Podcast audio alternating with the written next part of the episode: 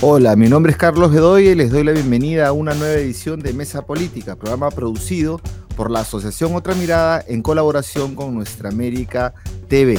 Hoy vamos a conversar sobre la crisis política peruana, que ya es una crisis permanente, algunos hablan de crisis de régimen, y cuya característica ahora es el enorme desprestigio tanto del poder legislativo como del poder ejecutivo, ¿no? Y tenemos que hablar de las posibles salidas a esta crisis que no permite armar un gobierno estable desde el 2016 en el Perú. Para ello, vamos a conversar con el sociólogo peruano, el doctor Cinesio López, que además de profesor universitario de la Pontificia Universidad Católica del Perú y de la Universidad Nacional Mayor de San Marcos en Lima, profesor principal, también es un agudo analista político, lo que se expresa en sus columnas quincenales, eh, llamadas El Zorro de Abajo, en el diario La República. Eh, bueno, Sinesio López ha sido pues, un intelectual orgánico de polendas de la llamada Nueva Izquierda en, el PUM y un estudioso metódico de las obras de Marx y Lenin, por lo tanto, tiene todos los marcos para, y la voz autorizada para interpretar la realidad que estamos viviendo en el Perú y que desde fuera, sobre todo, no logran entender ¿no? al Perú y lo que vive. Bienvenido, Sinesio, un placer tenerte aquí. Muchas gracias por la invitación. El placer es mío. Bueno, Sinesio, este, lo primero es este, que nos digas cómo, cómo ves lo que está pasando en el Perú y yo solamente te pongo una pequeña fotografía de ayer, ¿no? Eh, el presidente de la República con su primer ministro en el patio de, Palacio de Gobierno, lleno el patio de eh, reservistas, como se le conoce, todos vestidos de militar, algunos miles de, personas para llenar el palacio, serán dos mil personas, no sé, un poco más, y con un lenguaje bastante altisonante, al mismo momento que toda su familia parece que irá presa o en prisión preventiva, al igual que el círculo de los chotanos, es como una respuesta. De pronto sale de la cárcel Antaurumala, ha cambiado a Cerrón por Antaurumala, tiene nuevas alianzas. Entonces, en general, ¿qué está pasando en el país? A ver, yo diría que hay dos dinámicas en, el país, ¿no? Una es esta que tú señalas en el escenario oficial, ¿no? Donde parece que se va a acabar el mundo, ¿no? Y donde aparece una serie de, de, actores que se mueven, en fin, ¿no? Y entran en tensiones y contradicciones. Y otra es el país, el país entero, digamos, ¿no? Que, no es tan turbulento, digamos, ¿no? Lo que llama la atención para mí es ese divorcio, ¿no? Ese divorcio. E, es, señal de que no hemos entrado a una coyuntura crítica, de verdad. O sea, estamos en lo que en la sociología política y en la teoría política se llama los clivajes. O sea, tensiones, contradicciones, ¿no? Eh, pero que no hay la coyuntura crítica. Yo creo que va a llegar. Una coyuntura crítica se, caracteriza porque aparecen los grandes protagonistas, ¿no? Eh, desarrollan eh, acciones y acontecimientos que transforman un poco el pasado y que buscan resolver los clivajes que, que vive, que, vivía la, que vive la coyuntura y que eh, de alguna manera tratan de abrir las puertas al futuro. Bueno, esa todavía no ha llegado, digamos, ¿no? No tenemos dirección política, sin eso. No, no ni en la derecha, ni en el centro, ni en la izquierda sobre todo para el país en general, ¿no? Claro. Entonces el país no, no hay un movimiento. Yo, yo creo que eh, el actor de fondo va a salir de allí. En la escena oficial, miren, los actores son peleles, ¿no? Son peleles que los... Sí, mediocres, y son peleles que los mueve, que les digo, que la, la, prensa monopólica, ¿no? Eh, los poderes ¿no? ellos mismos no tienen sustancia, digamos, ¿no? No tienen sustancia. O sea, el Congreso eh, es un espacio de, de, títeres, es un espacio que no representa casi a nadie, ¿no es cierto? O sea, eh, ahí no hay partidos representativos de ciudadanos. Es el último bastión de los partidos sin representación. Claro, o sea, no hay, no, sé, el, problema es que ellos han sido elegidos ahí porque no había otra oferta, digamos, ¿no? Y siempre ellos bloquean eh, la aparición de otra oferta y entonces quieren ser los mismos. pero en la práctica, si tú los miras eh, eh, desde la sociedad y las mismas encuestas lo dicen, hay un divorcio brutal, ¿no? De todos los poderes, ¿ah? De todos los poderes, ejecutivo, legislativo, entonces es obvio. Entonces lo, que hay son pequeñas mafias, en fin, ¿no? Y partidos de mafias. Eh, bueno, y el presidente es el, pese a que también hay una distancia ya grande, es el que más sustancia tiene, digamos, es ah, para mí este, esto de que diga, de que digan que eh, tiene una desaprobación altísima, no es cierto, digamos, al menos, eh, claro, si tú lo vas a comparar a cómo eran los otros anteriormente, pero las, desaprobaciones altísimas eran 7% de Toledo, o, también de García, ¿no es cierto? Del primer García sobre todo, ¿no es cierto? Entonces él tiene todavía 20, 25%, un cuarto de la población, y es la gente de la provincia, ¿no es cierto? Ahora, eh, bueno, pero también es un hombre sin rumbo, es un hombre sin rumbo, no sabemos dónde va. ¿no? Claro, no, no, no sabemos dónde va, qué, qué, qué quiere, qué, cuál es su programa, ¿no? Eh, cuáles son la, coalición de gobierno, quién gobierna, con quién gobierna él. No, hay presidente sin eso, no hay presidente. Bueno, yo, yo diría casi hay un vacío de poder, ¿no es cierto? O sea, porque casi hay un vacío de poder. Eh, porque digamos, este, eh, en la práctica ha sido neutralizado y, y, no, lo, no, no, puede gobernar. Ni él es capaz, ni tampoco lo dejan, ¿no es cierto? O sea, eh, no tiene la capacidad suficiente como para tener un equipo de primera, digamos, y poder más o menos este, dirigir el país.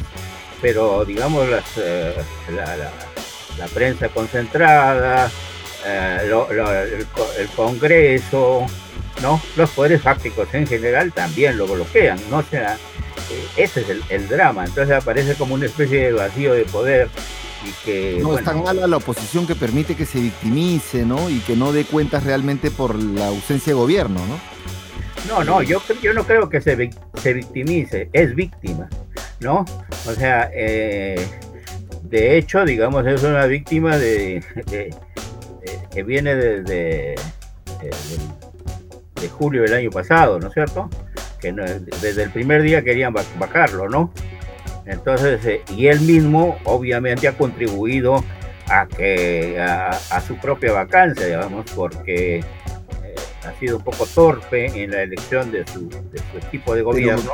torpe nomás en eso, porque yo veo, por ejemplo, el informe de Ángel Páez del día domingo y vaya, yo digo, ya que se han organizado para entrar a robar, pero desde el día uno. Claro, que uno ve lo que le hacen a Jennifer Paredes, la cuña hija, la hija, la cuñada, y Luciana León está por ahí caminando y, digamos, no hay proporcionalidad, ¿no? Este... No, claro, no, yo, yo creo que hay corrupción, ¿no? Hay corrupción, sin duda, y toda corrupción tiene que ser condenada, ¿no? No es que esta es una pequeña corrupción y que pase, no, no, todo, tipo de corrupción tiene que ser eh, drásticamente sancionada. Lo que no me parece bien es que se use eh, la, la, la corrupción de las pirañas para encubrir la corrupción de los tiburones, ¿no? Eso, eso no me parece bien, que es lo que hacen justamente en el Congreso, lo hacen los medios, ¿no? Eh, entonces, ahora ha desaparecido no solamente Luciana León, ha desaparecido toda la gente de Lavallato, desaparecieron los accionistas del comercio, ¿no? Que estaban metidos en el club de la construcción, el club de la construcción se diluyó, se escandalizan porque hay pequeñas obritas en, el distrito, ¿no? Eh, ¿no? Se reconstituye el sistema de delitos de poder. Claro, pero, es, pero Castillo es, eh, eh, creo que responsable de eso también, o sea, digamos, de, no mantener, de, porque es un gobierno como de contrarreforma. Y yo aquí te quiero hacer una pregunta, tú que manejas las categorías, he visto tus, tus artículos sobre el tema de legitimidad, porque esta, está esta tesis de que se vayan todos, o que se vayan todos para que por fin vengan mejores, o sea, con reforma y abrir el, el juego. Pero entonces viene el tema de la legitimidad. Hay cierto sector que señala que el gobierno fue elegido por cinco años y no puede ser interrumpido su mandato por ninguna causa, así el país camine gracias a ese gobierno a una acelerada degradación eh, signada por la contrarreforma, ¿no? Porque contrarreforma de educación, contrarreforma del transporte, o sea, lo poco que se había logrado avanzar digamos, con algunas acciones de, como desenlace de la bajata y la bajuez, o el primer desenlace de eso, ¿no? Entonces, esa legitimidad de origen versus esta legitimidad de, que, es lo que implica la concreción de, sus, de su propuesta de gobierno, ¿no? E, e, es este, lo que incluye la calidad de gestión. Entonces, ¿tú cómo ves eso? Tú dices que un referéndum, ¿no? yo, yo, yo, diría lo siguiente, a ver, hay que distinguir dos tipos de legitimidad, ¿no es cierto? La legitimidad por desempeño, que es aquella que proviene de, tu capacidad de gobernar, ¿no es cierto? Y la otra es la legitimidad de origen, es, que aquella, es aquella que te da autoridad para gobernar. En el que te da autoridad para gobernar son las elecciones son los soberanos los que tienen autoridad para gobernar, ¿no es cierto? Esa la tiene Castillo, ¿no es cierto? Esa, esa la tiene Castillo. La, la tienen todos los presidentes, incluso yo recuerdo cuando Toledo estaba, tenía 7% de aprobación y estaba muy deprimido y apagaba su depresión con un trago, este, eh, eh, me decía, ¿cómo voy a, lo, limitaba a la biblioteca, dijo, ¿cómo ellas van a ir si todos me pifian? Eh, entonces, y hasta a lo mejor la quieren vacar. Entonces yo le decía al presidente, Usted tiene la legitimidad de origen, puede llegar a cero en legitimidad por desempeño. Si tiene la de origen eh, y más o menos todo el mundo respeta eso, tiene que respetarlo. Usted eh, no, no va a pasar nada, ¿no? O sea, hay que diferenciar claramente. Esa es una vieja diferencia que viene desde el siglo XVIII, ¿no? Eh, en, el pensamiento político, ¿no? Entonces, pero yo, yo creo que la legitimidad por desempeño afecta, va afectando, va desgastando, ¿no es cierto? Y, puede llegar un poco a, exaltar los ánimos de, la población y del soberano, ¿ya? Y, y si el soberano te dice, oye, te vas, te vas, pues, pero el soberano tiene que decirlo en la calle y en un referéndum, ¿no es cierto? No, no es la prensa la que tiene que decir te vas, ¿no? Eh, el Congreso es el único que puede decir que se va, ¿no es cierto? Porque, pero siguiendo las reglas, ¿no es cierto? Siguiendo las normas. No, pero no tiene los eh, votos, ¿no? no tiene los votos, pues, pero por eso tiene Castillo, que... Castillo dirá, ¿quién me va a votar si no hay calle, no hay votos, este, no, y, los votos no van a armar un referéndum? Claro. Pero entonces no, no, no, lo puede votar ni lo, porque el expresidente dice, bueno, vamos a seguir a las elecciones adelantadas. No, que lo vote al soberano, no, que lo vote al soberano, la calle y, el referéndum, ¿no es cierto? Pero ojo que la propuesta de Sagasti ha cambiado y en el proyecto de ley que él presenta, porque él lo maneja por el lado congresal, ya, se señala con referéndum, ¿no? Ya. Eh, es que es una propuesta que hizo Marité Bustamante incluso en un programa de Enfoques Cruzados, de, que se diferencia de, de cierta izquierda que dice, no, cierren el Congreso, acá dice no, vayamos a un referéndum ciudadano para ver si acortamos el mandato, ¿no?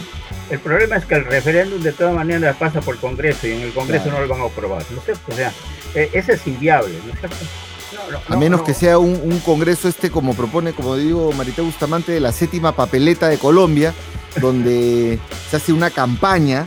Porque ahorita, ¿quién tienes? O sea, tienes a la iglesia, que ha sacado algo potente, al presidente de la, de la ANGR, eh, eh, al señor Benavente, me parece que se pedía Cusqueño, el presidente el gobernador de Cusco.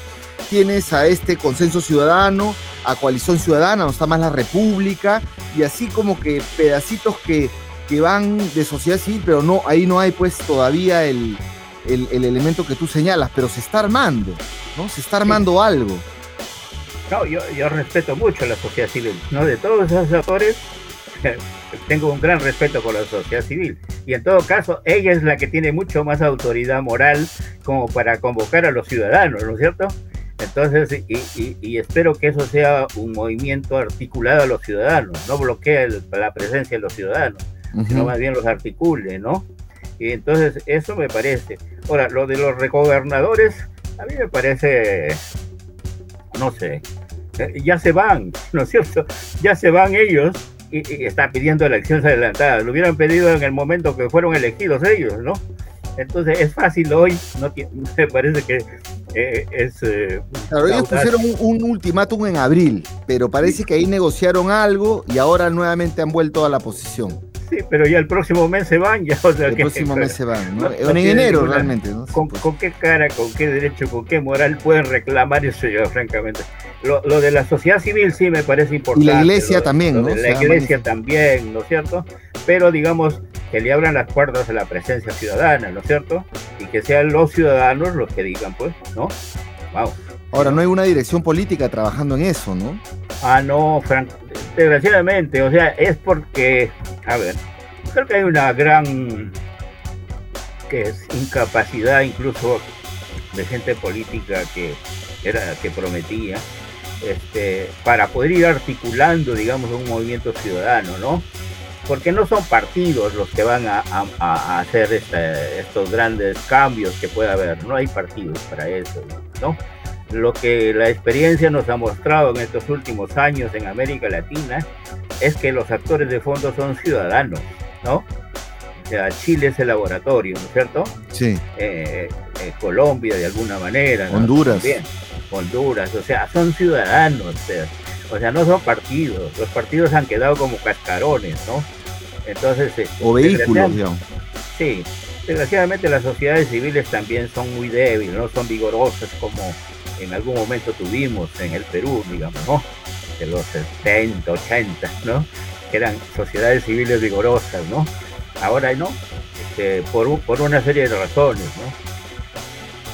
Pero yo ahí tengo una pregunta, entonces que calza perfecto, porque yo digo, ¿por qué las manifestaciones nacionales que hemos tenido últimamente, en los últimos años, como la votación del referéndum sí, sí, sí, no, que fue digamos, contra el aprofujimorismo, fue una reacción electoral, una respuesta electoral contundente, 90% contra el aprofujimorismo, con ese sí, sí, sí, no. Votaron como dijo Vizcarra en esa pelea. Luego, el cierre del Congreso y la gente en la calle apoyando el cierre del Congreso. Luego, la confrontación con Merino, el 14N, y después inmediatamente el paro agrario que se tumbó la ley Klimper. ¿Por qué eso no ha producido un partido, un frente o una expresión política que los represente? Eh, ha, sido, ha sido cosas muy fugaces, ¿no? Pero digamos, en el momento de, la época de Vizcarra, digamos, eh, eh, la gente se movilizaba, recuerdan, los ciudadanos permanentemente contra los jueces, contra los fiscales corruptos, ¿no? E incluso hubo una Navidad, ¿no? Que en plena Navidad se movilizaron los ciudadanos, ¿no es cierto? O sea, estaba, estaba despertando. Claro, estaba en esa coyuntura, ¿no es cierto? Ahora, eh, yo creo que hoy todavía esto no, no, sucede porque, eh, bueno, falta aún un, mucho convencimiento, incluso en las ciudades, ¿no? Sobre la, posibilidad de, un movimiento que no se sabe todavía hacia dónde va, va, va a ir, ¿no es cierto? no, no puede decir que se vayan todos, nada más, ¿no es cierto? Porque se vayan todos, ¿para qué? Que se vayan todos para que vengan por fin los mejores. los buenos, los mediocres. Los, los, mejores, los mejores. O los, ya. Bueno, pero eso se supone, fíjate. Reforma. Para, a mi juicio, eso supone, pues, todo está podrido. Si tú miras ahí en los, en los actores de las eh, de la escena oficial, el ejecutivo, el legislativo, el poder judicial, y le pides, a ver, por favor, una reforma, son incapaces. Pídele, al Congreso que haga una reforma política, ¿te la va a hacer? No, es contra, contra reforma más bien. Contra, reforma, te va a hacer, ¿no es cierto? ¿no? O le pides al Ejecutivo, por favor, tiene que reconstruir el Estado. los gobiernos locales y regionales corruptos hasta el hueso y estamos, todo es corrupción. Por eso, por eso te digo, tienes que ir a, fondo al soberano. o sea, como el caso chileno, ¿no? Claro, ahí el soberano tuvo un año en la calle, ¿no es cierto? Y pudo ir rehaciendo casi todo. Aquí tienes que rehacer todo, tiene que cambiar el sistema político, tiene que cambiar el Estado, tiene que cambiar el régimen político, tiene que cambiar el modelo económico, ¿no? En fin, eh, ¿y eso, eso qué significa? Un soberano, pero en la coyuntura crítica. Yo no digo ahorita, ¿no es cierto? Yo no digo eso, pero si quieres resolver todos tus problemas, yo creo, yo, bueno, yo creo que va a venir una coyuntura crítica complicada. Lo que hay que tratar es que no sea violenta, digamos, ¿no? Y no, y que no, ah, ya, ya que dices eso, porque ahorita lo que puede aparecer es este en la coyuntura crítica una fuerza del orden.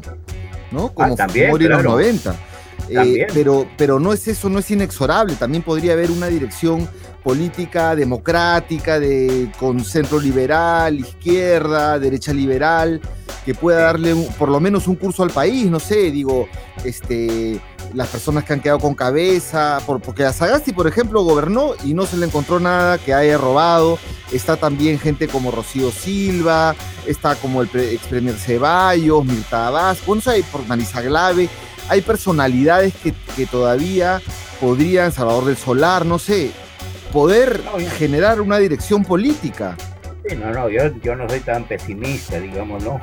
Conozco a toda la gente que has, mencionado y las valoro mucho, ¿no?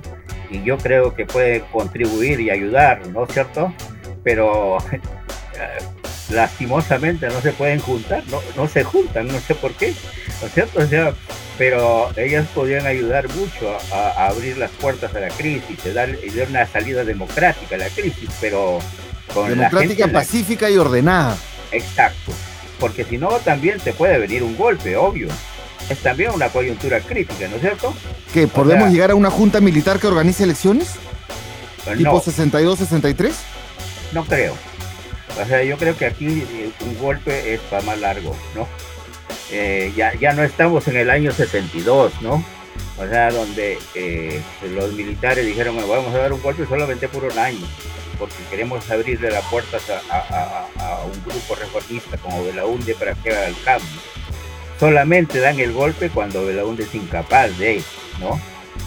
Y entonces entran a hacer todos los cambios con todo, ¿no es cierto? Acá sería al revés, ¿no es cierto? O sea, Ahora, la Fuerza Armada se ha vuelto muy conservadora, ¿no? Conozco a los comandantes, a algunos de ellos, incluso mi alumno. Este, ¿Del ejército? en el ejército, claro. Ya. Pero, este, no creo que eh, entrarían en ese juego que, que, estamos hablando, ¿no? Este, son gente capaz, que razona, en fin, eh, pero la institución es más que ellos, ¿no? A ver, y entonces puede haber una, una, situación muy complicada y dura. Eso también es una posibilidad en una coyuntura crítica, digamos. En una coyuntura crítica no solamente aparecen los buenos, también aparecen los malos.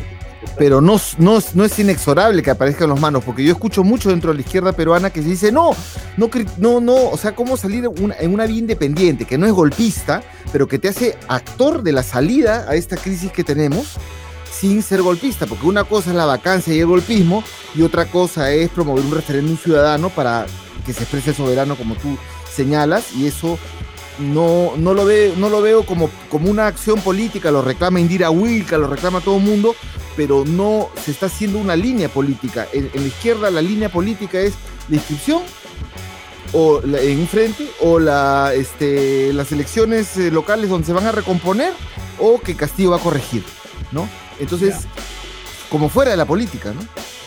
Sí, no. Yo, yo creo que falta una especie de, visión de lo que viene un poco al futuro. Mucha gente cree que ya está viviendo la coyuntura crítica. No, es cierto. No, estamos, pero si no haces nada. Claro, puede venir.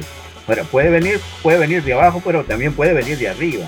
O sea, ahorita, incluso la gente de, la coyuntura oficial está buscando que vengan de arriba, ¿no es cierto? O sea, este, dos eh, congresistas, un ex, fiscal y el otro ex oficial de la Marina, están pidiendo que los proteja la Fuerza Armada, ¿no? Y, y, no le piden al presidente, que es el jefe de la Fuerza Armada, para que no los proteja, ¿no? Entonces, bueno, vemos lo que ha pasado con el Brain, ¿no? Parece que Castillo tiene poco control porque este, lo del Brain cada vez más parece una acción por fuera de la presidencia de la República y por fuera del Ministerio de Defensa y más bien directamente del Comando Conjunto de las Fuerzas Armadas del señor Gómez de la Torre. Entonces, uno dice ahí, mm, ¿esto qué ha pasado acá? ¿No? Claro.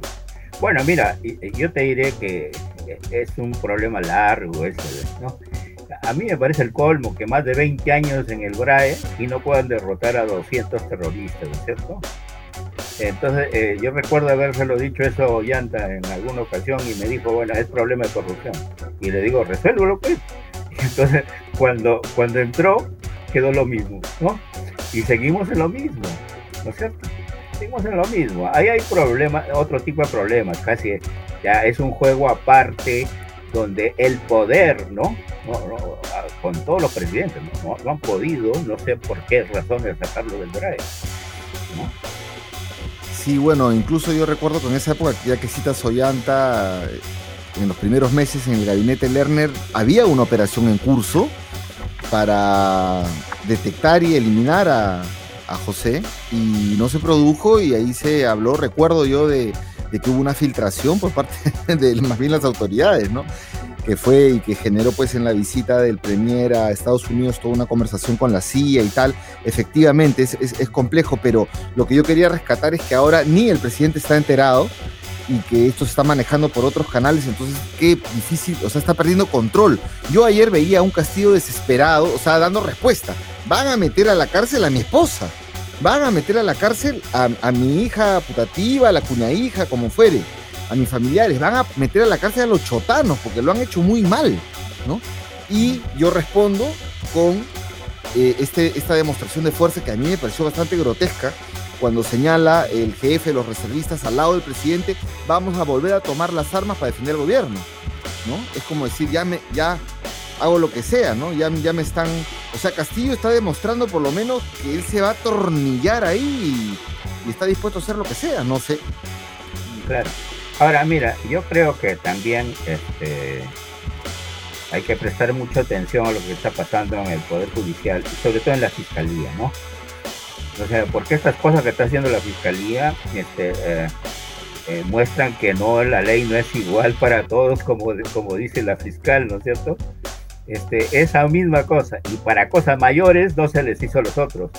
En cambio, esto se escarba, pero hasta entonces, Zaratea les parece un escándalo. Hoy, y cuando las cosas se hacían en el club de la, el club nacional, no era un escándalo. En, en, el country club, con eh, eh, Canán y todo eso. Claro, o, en el club nacional, donde se hacían los encuentros y se, se daba todo.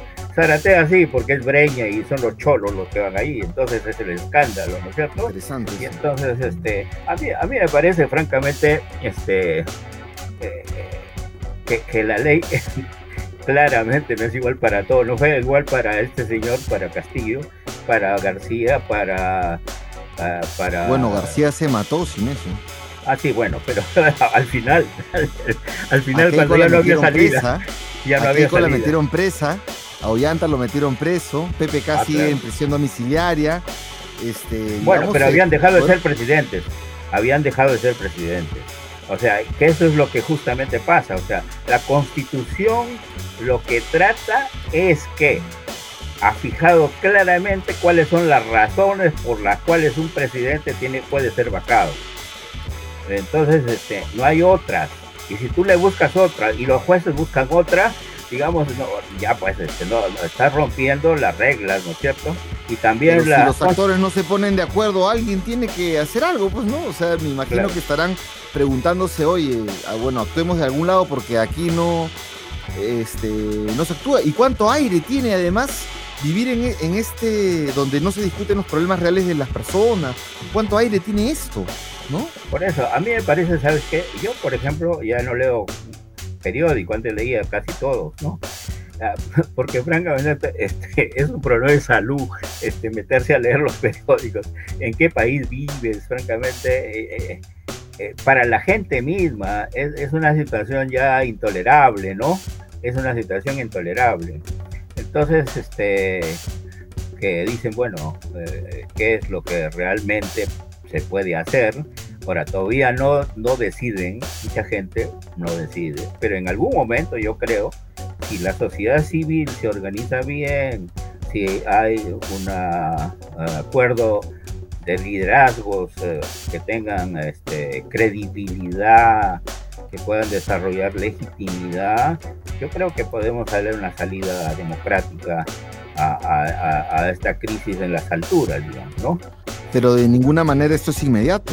¿No lo ves ah, no. inmediato? No, este es un proceso. Este es un proceso. Yo creo que, mira, no, no, no es. A no ser que, bueno, sean las cosas así. De, mira, para mí, noviembre del 20 fue, por ejemplo, inesperado, ¿no?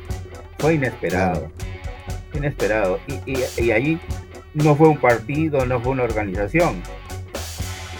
fue TikTok. Sí, fue, fue redes sociales, pero no, y eso no se convirtió en un partido, ¿no? No ah, se convirtió en un ¿Por qué, digo yo? ¿Por qué? Porque fue muy esporádico, ¿no? Y, y, faltó alguien que le dé más vida, quizá, faltó inspiración. Y sabes que yo lo que creo es que, es necesario que comencemos a pensar que la política tiene que ser hecha de, otro modo también, ¿cierto? el que estuvo más cerca de representar eso fue este, quién sabe en su momento, Vizcarra, después de que venga su, caída en desgracia, o del Solar, bueno, con los problemas igual, ¿no? De ser un blanco igual en, en medio de estas también contradicciones, pero en ciertos momentos como que hubo, de ninguna manera la izquierda, ¿no? Porque mientras que acá estábamos en el sí, sí, sí, no, la izquierda está reunida en Huancayo, con Cerrón, con Goyo Santos y tal, no querían meterse en esto, ¿no?